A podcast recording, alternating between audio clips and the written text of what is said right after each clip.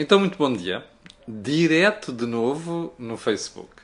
Bem, antes de mais, vou começar por pedir desculpa por estar com um atraso de 4 minutos, mas como eu lhe anunciei na semana passada, nós estamos a enfrentar dificuldades que ainda nem percebi muito bem porquê. Que tem a ver, deixa-me só saltar aqui a câmera, já percebeu que eu estou novamente a fazer isto indoors. É para chatear aqueles que de vez em quando têm ali a pancada do meu garrafão de vinho. Tem uma tem uma espécie de, de com o meu garrafão de vinho. Uh, é, é, só para os tranquilizar, também continuo ali a fazer de pisa-porta, ok? Segurar a porta. Bom, mas dizia-lhe eu, um, ehm, nós tivemos na semana passada uma série de problemas com uh, telecomunicações, mas não só. O próprio Facebook anda para mexer nos, nos algoritmos e, portanto, acabo por, sempre, por não perceber às vezes o que é, como é que a emissão está a chegar. E na sexta-feira resolvi fazer um teste. Houve muita gente que protestou porque continua a dizer que uh, o fazer em direto no Facebook é mais interessante porque gera mais, uh, para já, interesse, gera mais interatividade, não sei o quê, e portanto eu uh, voltei a fazer isto. Não quer dizer, atenção, não quer dizer que periodicamente, nomeadamente quando eu perceber que não consigo fazer o programa em direto às 8 da manhã, por causa de viagens, vem outra vez o período das viagens, e nessa altura não venha a fazer emissão colocando o. colocando o Uh, o, o, vídeo primeiro no YouTube e depois partilhando no Facebook. Mas enfim, sobre isso daremos notícias mais tarde. Já percebeu? Estamos com a cor do dinheiro do dia 20 de julho do ano da graça de 2020. Já estão para aí 3 mil pessoas em direto. Uh, a emissão de hoje, como não podia deixar de ser, vai girar à volta do Conselho Europeu, de dia 17 e dia 18. Portanto, sexta-feira, 17, uh, sábado 18 que depois se transformou no domingo 19 e continua hoje de manhã pelo 20 um, de julho. O que é que isto mostra? Essencialmente que a União Europeia está com dificuldades muito grandes, mas eu já lá vou. Primeiro, vamos ao período de ordem do dia. Houve uma série de pessoas que me escreveram a dizer ah, você já viu aquela vergonha, não sei quantos, dos canis ou dos abrigos em Santo Tirso, com o incêndio, morreram lá animais. Um, e que dizer que a comunicação social não noticiou aquilo não é verdade. A comunicação social tem muitos defeitos, não noticia outras coisas. Coisas destas noticia e, noticia portanto, eu vi muita informação circular por aí. Eu não sei o que é que se passou exatamente, mas gostava de chamar a atenção das pessoas para duas coisas. A primeira é, se tivesse havido, vamos, vamos supor, eu não conheço bem o problema, atenção, vamos supor que tinha havido autorização por parte das autoridades, tanto bombeiros como polícia, forças de ordem, para pessoas irem tentar resgatar os animais. E vamos imaginar que morria gente. O que é que nós estávamos neste momento a dizer? Ai, que vergonha, as autoridades não tiveram cuidado e, portanto, morreram ali pessoas. Era isso, não era? Primeiro ponto. Segundo ponto. Nós temos de ter noção das proporções. No fim de semana morreu um bombeiro. Eu acho que vi mais informações sobre o que se passou com os canis em Santo Tirso do que com um bombeiro que morreu.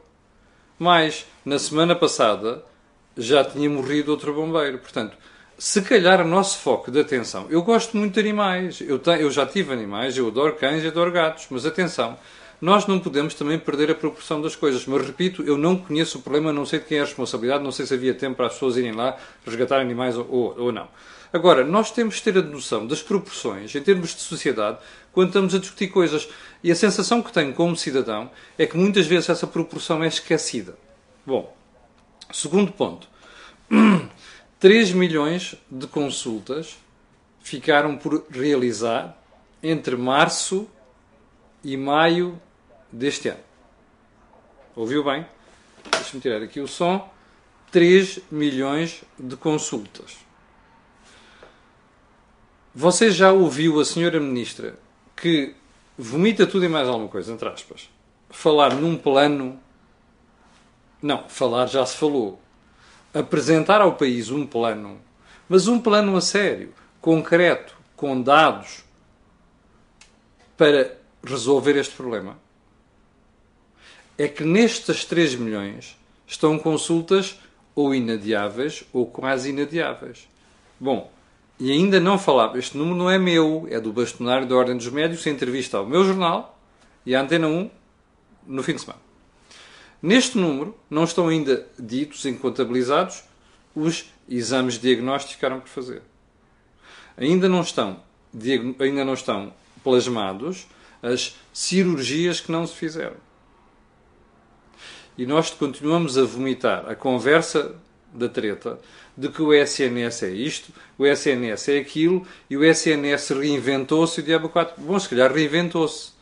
O que, o que eu tenho para dizer à Sra. Ministra da Saúde é que ela se calhar tem razão quando diz que o SNS se reinventou. Reinventou-se. Está super degradado e, como vê, é este o serviço que está a prestar. É isto que a Ministra se refere? Bem, só podemos tirar essa conclusão. Eu hei de voltar à história das declarações do Bastonário lá mais para a frente, porque há coisas gravíssimas. Já lá volto.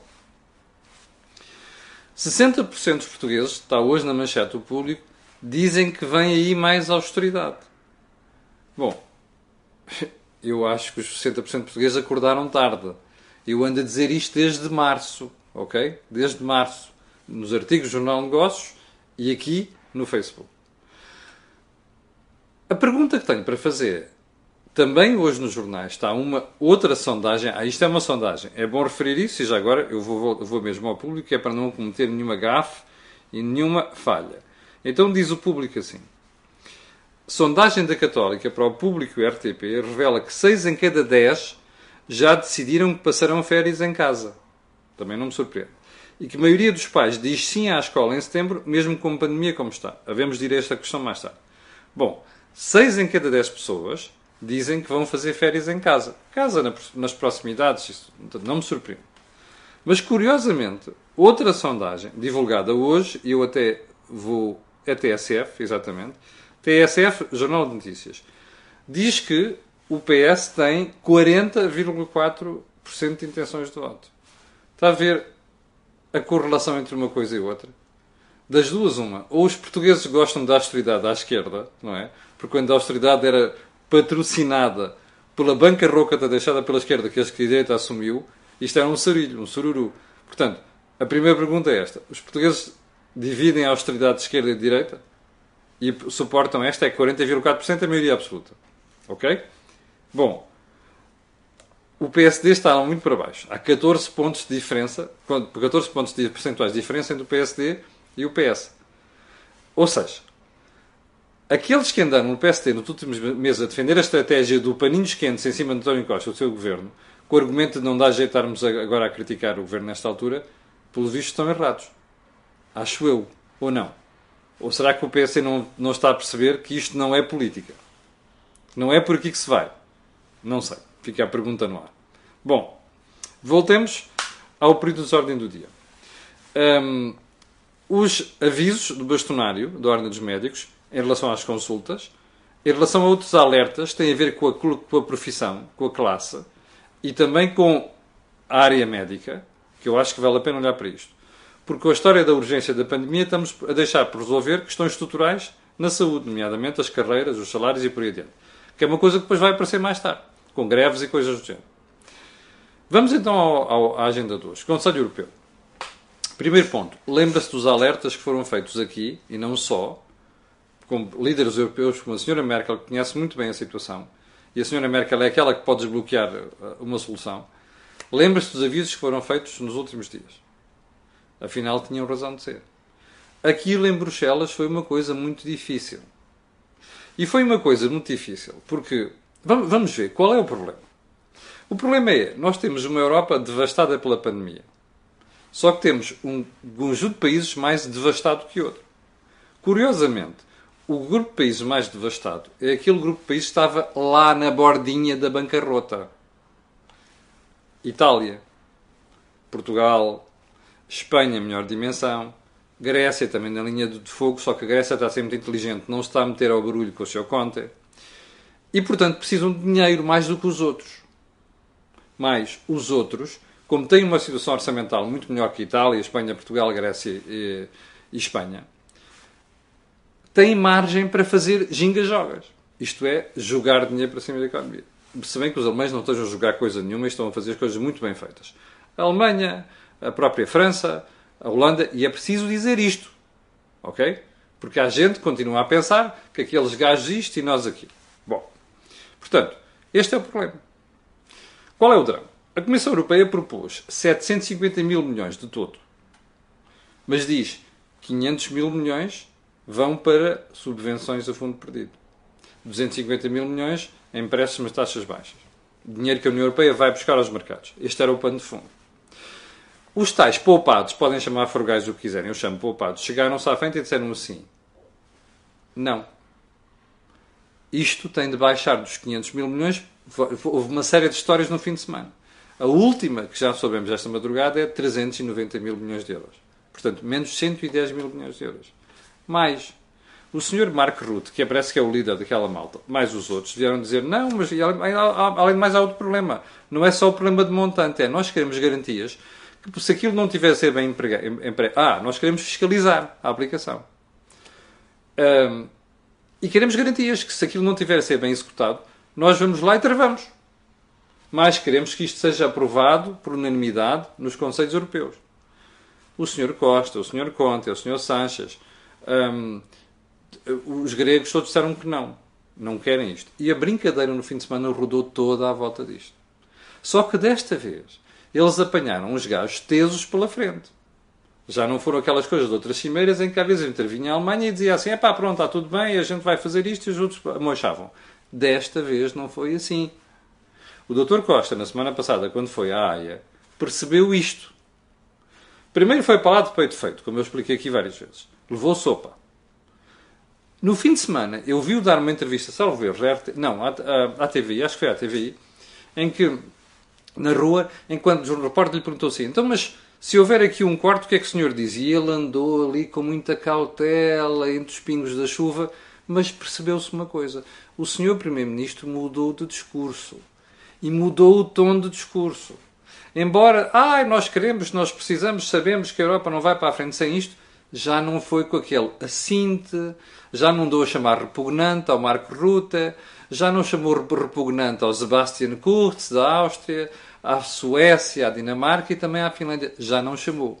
Ou seja, levou tanto pontapé naquele baixo ventre na última semana, do semana, o Dr. Costa, que aprendeu que a brincadeira ia correr mal. E ainda bem que aprendeu. Porque a sua atitude, por aquilo que nós sabemos, no resto do Conselho Europeu, já não foi a mesma. Hum? Bom, onde é que isto nos deixa? Num sarilho muito grande. Primeiro porque ainda não sabemos exatamente o que é que vai acontecer. Parece que já há um princípio de um acordo. Que é, vai mesmo haver travão. Um, ou seja, se um país perceber que aquilo não está a ser bem aplicado, pode parar. Eu já lá vou esta história. Porque isto é um complexo dos idiotas aqui do sul da Europa. Bom, segundo ponto. Uh, os fundos vão mesmo ser cortados. E eu até percebo isto. Porque fundos fundo perdido é muito má solução. Percebe? Portugal teve bilhões de fundos a fundo perdido, passa a redundância, nos últimos 35 anos. Não funcionou. Nós estamos há 20 anos a crescer menos do que a média da União Europeia. Há 20 anos. Isto quer dizer que andamos a jogar o dinheiro para cima dos problemas e não resolvemos nada. Portanto, não quero isto para o meu país. Terceiro ponto. Parece que vem mesmo aí um mecanismo de travão. Agora vamos ao melhor desta história toda. A linguagem naquela cimeira não foi só António Costa. O senhor Orbán, não é? Eu já disse aqui que é o ditador lá daquela zona da Europa Central. Eu sei que a gente fica chateado. Ontem vieram dizer que eu tinha, tinham ficado muito chateados comigo porque eu tinha comparado Orbán ao André Ventura. Oh, meus amigos, eu não sou do Chega, não tenho simpatias pelo Chega, nem, nem sou de nenhum partido. Eu voto à direita, não sou é de nenhum partido. E, portanto, quando eu tiver a criticar toda a gente, critico. Não critico só a esquerda, critico a direita. Por isso é que este canal e este programa têm audiência. Não é? Porque quando eu tenho que criticar, critico, seja dentro da, da área política de direita, seja da política de esquerda. Mas voltando ao assunto. O senhor Orbán não pode chegar lá e se saísse com aquela de, ah, o, o gajo, o tipo, quer dizer, qual o tipo? O gajo. É que é o responsável, o gajo sendo o holandês. Esta malta não percebe que os holandeses são dos mais ricos da Europa por alguma razão, aliás, do mundo. Não é, por, não é por acaso, é por uma razão. São organizados, são sérios, são calvinistas, de uma série de coisas, não é? E, portanto, estes senhores são um exemplo para nós. E isto leva-me à parte final. Porquê é que nós estamos tão obcecados em Portugal com esta tanga do os gajos querem nos impor uma troika? Que é a história do querem fiscalizar o que a gente está a fazer. Primeiro ponto. Diga-me, você que está desse lado, responda-me esta pergunta simples. Imagine você hum, que precisa de dinheiro e vai pedir a alguém. E esse alguém diz-lhe assim: é para eu empresto, mas deixa-me fazer uma coisa. Eu tenho que fiscalizar o que é que tu vais fazer. Tens que me vir dar contas. Você diz que não. Espera aí. Se você tiver a fazer uma aplicação correta dos fundos, você fica preocupado. Eu não fico. Até pelo contrário, até sou eu que digo à pessoa assim: não, não, não és tu que vais agir. Eu é que estou disposto a chegar aqui e explicar-te o que estou a fazer com o dinheiro. Ora, isto é o que Portugal devia estar a fazer. Porquê é que esta fobia em relação ao. Isto é uma troca. É pá, porra! Desculpa a expressão. Os únicos momentos em que a gente fez reformas a sério em Portugal foi quando tivemos aqui as troicas. O FMI em 83, o FMI em 78 e depois a Troika, FMI, Banco Central Europeu e Comissão Europeia em 2011. Foi os únicos momentos a sério. Porquê é que esta fobia contra as Troicas? Primeiro ponto. Pronto. Vamos admitir que depois o PS, o PCP, as Catarinas e mais uma porrada de, de idiotas em Portugal não gosta da Troika e quer fazer figura perante o seu eleitorado. Estão a ver, pá, nós é que impedimos aqueles gajos meterem aqui uma Troika e tal. Façam melhor. Isto é um conselho para o Dr. António Costa. Porquê é que nós não nos viramos para os poupados e dizemos assim: a gente aceita que vocês venham fiscalizar. Até aceitamos travões. Já agora uma coisa: vocês aceitam que nós vamos fiscalizar como vocês aplicam o dinheiro? Primeiro, era uma manifestação de boa vontade. Segundo, era uma espertice do caraças, percebe? Dizer assim: ah, é, não há problema, querem fiscalizar, fiscaliza. Mas nós também queremos fiscalizar a vocês. Era do caraças, está a perceber? Era uma forma de calar aquela malta. Mas não! A malta quer a pancada do dizer não, não quero aqui uma troika. Eu vou lhe dizer porquê. É que a malta quer o dinheiro sem fiscalização para andar a fazer uma série de tropelias em Portugal. É a única conclusão que eu tiro. Repare, se nós podemos dizer aos gajos também queremos fiscalizar, mas estamos preocupados é não quero tu a fiscalizares aqui. E isto quer dizer que a malta tem medo, percebe? Nós temos medo porque estamos provavelmente com os, os grupos de interesses à volta dos partidos a dizer assim: é pá, não, pá, depois não podes fazer este concurso manhoso, não podes fazer aquilo, não podes fazer aquela obra pública, não sei das quantas, é pá, e depois tens aqui uma clientela para alimentar.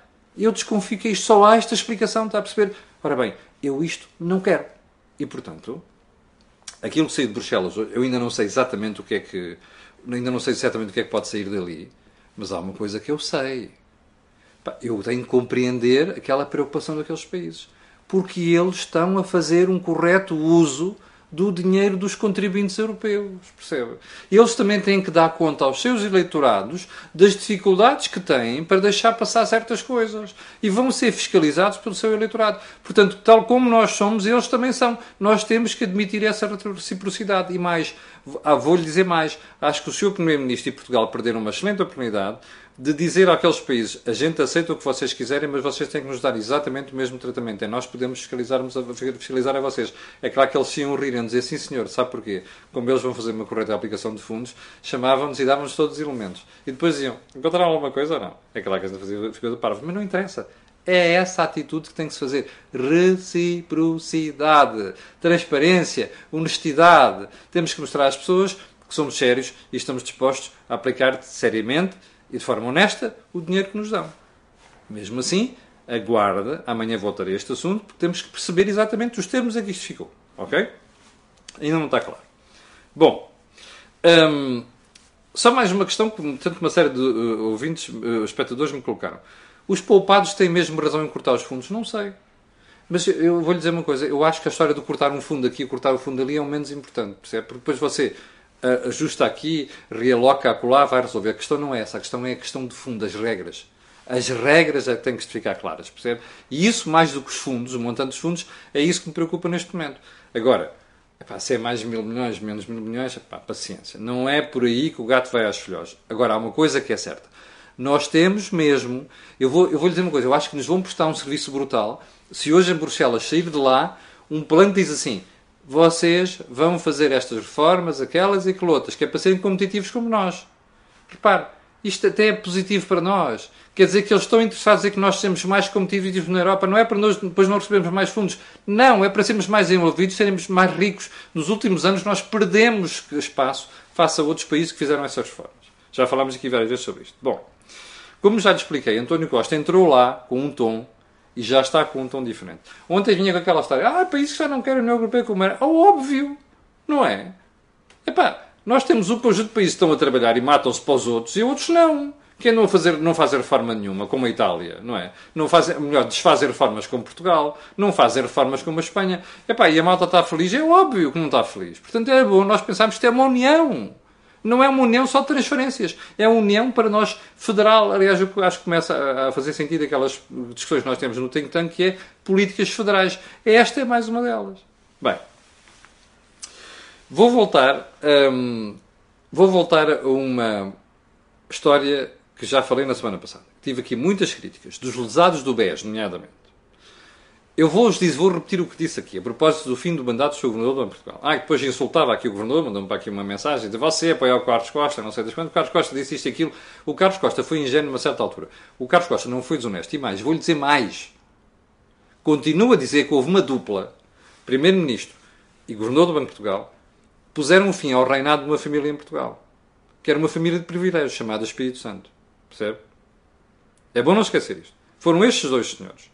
Um suportado por Frankfurt, Carlos Costa, uh, Pedro Passos Coelho, porque teve a coragem, teve-os no sítio para dizer não a Ricardo Salgado. Portanto, qual é o balanço, pegando das críticas que eu recebi dos espectadores, que eu faço de Carlos Costa? Foi ingênuo em umas coisas, foi corretíssimo noutras. E não me venham com a história de o tipo disse que o banco era bom, afinal era mau. Atenção, ninguém divide ativos bons e maus um banco de um dia para o outro. Esse é o problema, esse é que foi o erro do que se anunciou na altura. Carlos Costa cometeu erros? Cometeu. Foi um bom governador do Banco de Portugal? Foi. Ponto seguinte. Um, novo governador.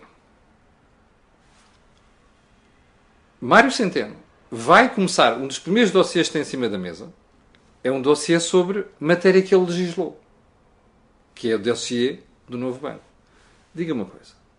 Você acha que nós podemos ficar tranquilos porque vamos ter um governador que diz assim a um antigo ministro das Finanças: Ó oh, Mário, é pá, isto aqui não está bem. Mas depois o Mário diz para o Centeno: Ó oh, Centeno, mas tu foste tu que fizeste. Epá, portanto, vê lá o que é que dizer aí em público. Você acha que isto é normal? Você acha que isto é divisão de poderes, a sério, entre o regulador e o executivo? Você acha que isto não é conflito de interesses? Diga-me você. Isto é uma estupidez. Percebe? Isto é Portugal. Conflitos de interesses, falta de clareza na forma que nós conduzimos os, os, os, interesses de Estado. Não posso ficar contente com isto, não posso ficar tranquilo com isto e não posso deixar de denunciar esta brincadeira. Bem, último ponto.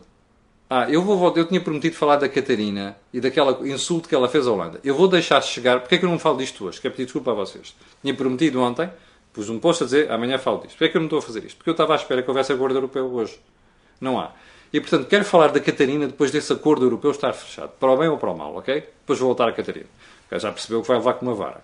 Não é? Bom, o último ponto desta conversa tem a ver com a entrevista do bastonário ao meu jornal e à 1. O Dr. Miguel Ibanez diz-me a certa altura assim: o quê? Acabar com as restrições de transportes públicos, como se recorda, tinha sido avançada por Pedro Nuno Santos à TSF na sexta-feira. À tarde, nós ouvimos a Ministra da Saúde dizer exatamente o contrário: não estou de acordo. Bem, já viu qual é a mensagem que você está a passar para o país?